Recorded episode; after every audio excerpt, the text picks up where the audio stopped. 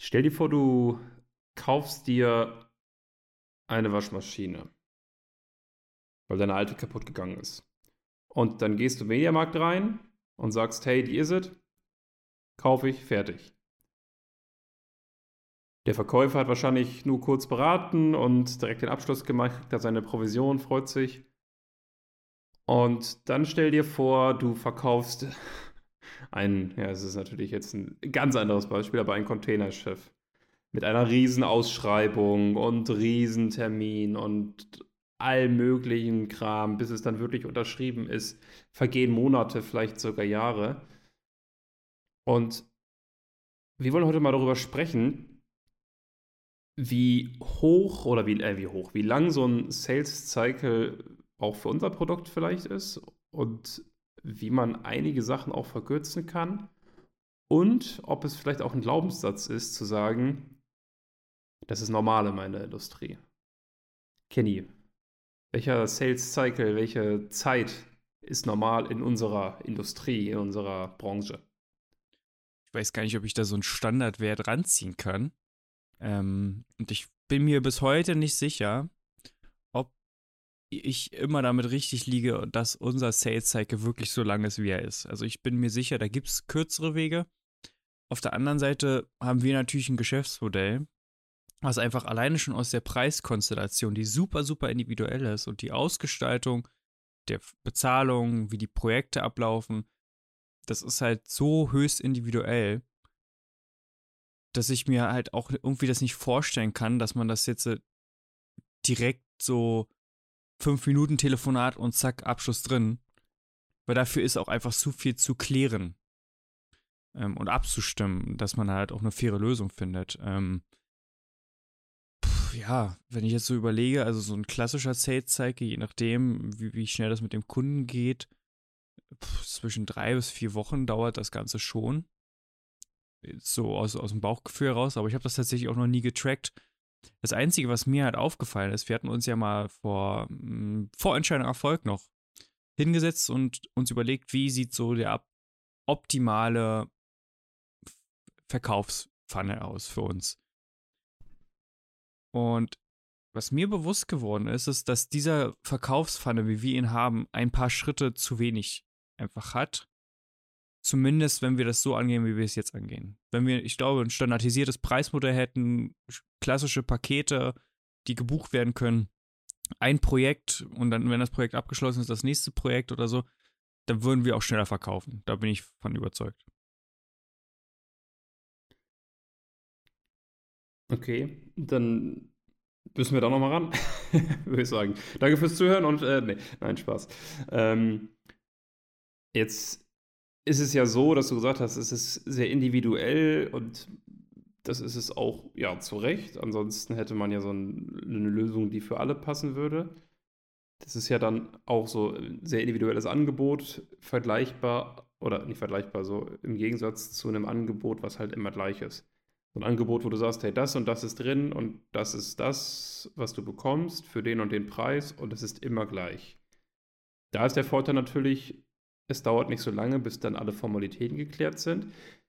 Aus meiner Erfahrung heraus ist aber, und das ist vielleicht auch nur ein Bauchgefühl, aber da bin ich mir relativ sicher, dass es so ist, dass die Kaufentscheidung von unseren Kunden relativ schnell getroffen wurde und danach dann die Modalitäten die Zeit so in Anspruch nehmen. Würdest du das unterschreiben? Das würde ich unterschreiben, ja, absolut. Also die Kaufentscheidung wird ja meistens auch emotional getroffen. Gefällt mir die Person, die vor mir sitzt? Vertraue ich der? Ist die mir sympathisch? Kann ich mir vorstellen, die nächsten Monate, und bei uns geht es ja wirklich um einen längeren Zeitraum auch, kann ich mir vorstellen, bei diesen Leuten eine längere Zeit zusammenzuarbeiten? Und vertraue ich denen mein Baby an, mein Unternehmen? Und äh, die Entscheidung treffen die Menschen in der Regel relativ schnell. Das ist eine sehr intuitive Gesche Entscheidung. Und ich sehe das genauso danach, die Modalitäten eben auszuhandeln, dadurch, dass es eben nicht so standardisiert ist, sondern, und ich weiß, dass das predigen alle, dass sie es immer sind, so höchst individuell.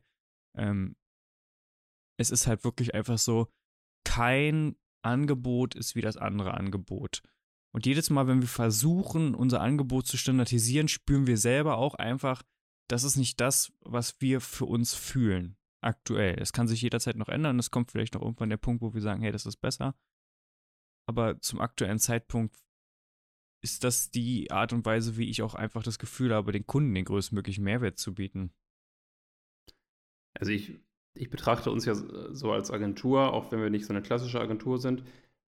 Aber ich will gar nicht die Agenturleistung vereinheitlichen. Das, das will ich gar nicht. Dann kann man langfristig, das ist ja auch geplant von uns, dass wir da auch eine Skalierbarkeit in verschiedene andere Projekte reinbringen. Aber in der Agenturleistung will ich das gar nicht, weil einfach dann der ähm, Standard, den ich äh, an den Tag lege, nicht, nicht eingehalten werden kann. Weil wenn ich sage, es ist immer so, kann ich halt nicht das Optimalste für jedes Projekt da rausholen. Ich habe ähm, im August, als ich noch auf der Veranstaltung war, einen Vortrag gehört von einem jemanden, der Automatisierung macht. Und ich bin auch ein großer Automatisierungsfreund. Aber der hat erzählt, da läuft alles automatisch von Kundengewinnung bis Rechnungsstellung. Die Kunden kommen in Webinar rein, sehen, oh, wie geil ist Automatisierung. Und dann kaufen die sich vorgefertigte Pakete. Und dann wird alles automatisch gemacht. Und der hat gesagt, ähm, die haben bis das Projekt beginnt keinen Kundenkontakt. Und der hat das gefeiert, aber ich finde das nicht cool. Wie gesagt, automatisieren kann man sehr viel und sollte man auch sehr viel. Und da sind wir auch permanent dran, zum Beispiel so ein Kunden-Onboarding, ähm, was sind die nächsten Schritte, was müssen wir alles machen jetzt, automatisches Termine buchen und so, das alles. Aber vorher, ähm, ja, ist halt die Frage auch, wie seine Preisstruktur ist, aber vorher bin ich da kein großer Freund von, Sachen zu, zu automatisieren, weil das ja auch ein bisschen in dem entgegenspricht, was wir ja predigen, dass ja ähm, Geschäfte zwischen Menschen gemacht werden. Das sehe ich, das sehe ich absolut genauso. Und was mir besonders wichtig ist, und das, das ver verlangsamt wahrscheinlich auch häufig einfach meinen Abschluss, ähm, sichert es mir aber auch einfach, dass ich, weil ich gehe in einem Verkaufsgespräch mit dem Mindset rein, wie kann ich der Person vor mir helfen? Es geht nicht darum, was für mich am besten ist, sondern was ist für die Person, die hier in diesem Moment vor mir sitzt, am besten. Die Frage stelle ich mir. Und mal angenommen, Kunde kommt zu mir, sagt, hey, ich brauche eine neue Website. Dann gibt es die Leute, die sagen, alles klar, wann starten wir, das sind meine Konditionen, das kostet das Ganze, let's do, fucking do it. So, weißt du? Dann gibt's die. Ja. Und ich bin aber die andere Seite, die sagt, okay, welches Problem versuchst du zu lösen mit einer neuen Webseite? Und ich gehe dann erstmal mal wirklich. Es ist eigentlich ein klares Kaufsignal. Und viele Verkäufer würden jetzt sagen, ja, das ist ja total, totaler Stuss, den du machst. Der Kunde hat einen Abschluss angedroht und du holst dir den jetzt nicht, sondern stellst noch mehr Fragen und gehst sogar das Risiko ein, dass der Kunde feststellt, ah, ich brauche ja gar keine neue Webseite. Und dann denke ich mir aber, ja, aber ich möchte ja ein Service zu der Person sein. Ich möchte ja dem, der Person vor mir helfen. Und wenn ich feststelle, eine Webseite wird sein Problem nicht lösen, sondern XYZ wird sein Problem viel, viel mehr lösen, warum sollte ich dann nur um den Abschluss zu holen, ihnen eine Webseite verkaufen? Und ich, ich glaube, das verlangsamt den Sales Cycle ungemein. Ist aber nach hinten raus, würde ich jetzt einfach sagen, ist nach hinten raus viel, viel, viel mehr wert. Ja, das spricht ja auch, also unsere langfristigen Kundenbeziehungen, die wir haben, sprechen ja auch dafür, dass, dass der Mehrwert dann eben am Anfang geschaffen wird und da eben die Investition auch größer ist an Zeit und das ja auch äh, völlig in Ordnung ist, weil wir da ja auch Spaß dran haben. Wie zum Beispiel auch gestern in dem einen Meeting mit ähm, der, der Person, sage ich jetzt mal, ähm, wo es darum ging, dass äh, äh, einfach aktuell keine Zeit da ist für dieses Projekt, wo wir auch gesagt haben, ja, ist verständlich, aber wir können das hier nicht in zwei Stunden in der Woche machen, dann lass uns, dann lass uns warten. Und andere würde sagen, ja, warum? Lass uns doch jetzt starten, wenigstens schon mal starten, machen.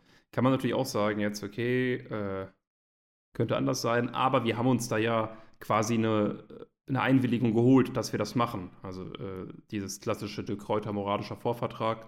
Wer es nicht kennt, einfach mal googeln.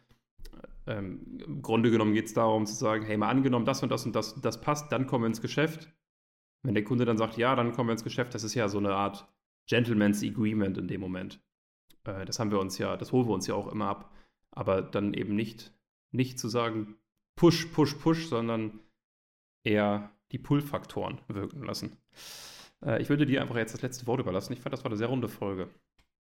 Ja, absolut. Also das Letzte, was ich tatsächlich noch dazu sagen kann, ist, es ist zum Teil auch ein Glaubenssatz zu sagen, hey, mein Produkt hat einen längeren Sales Cycle.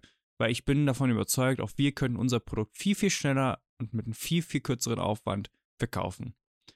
Am Ende ist es immer eine Frage, was ist das Ziel hinter dem, was ich mache? Was ist das Ziel hinter meiner Handlung? Welche Werte möchte ich damit vertreten?